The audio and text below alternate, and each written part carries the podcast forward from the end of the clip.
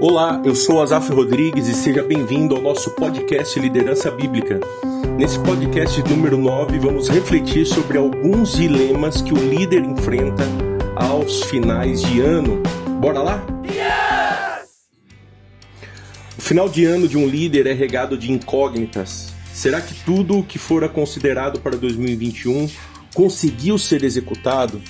O que a igreja está pensando sobre isso ou sobre aquilo? O que a igreja está pensando sobre o ministério realizado?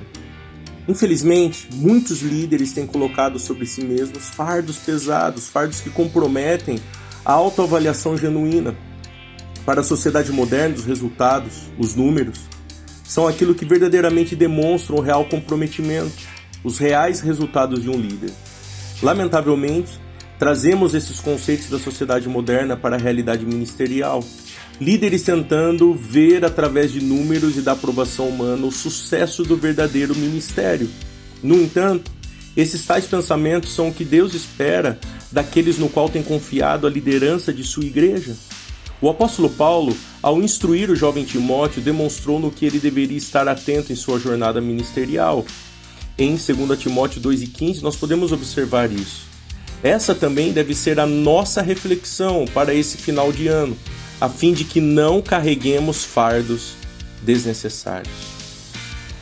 Em primeiro lugar, então, para que nós possamos considerar essa autoavaliação, nós precisamos ter em mente que a aprovação do líder precisa vir do Deus a quem ele serve. Os líderes têm perdido de vista o temor do Senhor, mas os líderes bíblicos se importam com a aprovação de Deus e não com a aprovação dos homens. É necessário olhar para 2021 e se perguntar: Deus aprova o que realizei em meu ministério pastoral? Um segundo aspecto é o seguinte: não tenha do que se envergonhar quando a aprovação vem de Deus. Se ele te aprovou, não há o que temer ou do que se envergonhar. Sempre terá quem discorde sobre algo que o líder realizou, mas lembre-se, o que importa é estar bem com o Deus que te chamou. Um terceiro ponto, um terceiro aspecto importante é esteja atento se cumpriu bem o seu papel na proclamação da palavra de Deus. O líder bíblico deve ensinar de acordo com o significado e propósito pretendidos por Deus. Manuseio com precisão é uma figura que mostra um trabalhador cuidadoso e preciso em seu trabalho. Isto é, tu lidastes com cuidado e precisão com a palavra de Deus ao ensinar em 2021? Logo, esteja atento ao que Deus esperava de você para 2021. As expectativas humanas, na maioria das vezes, divergem do grande pastor.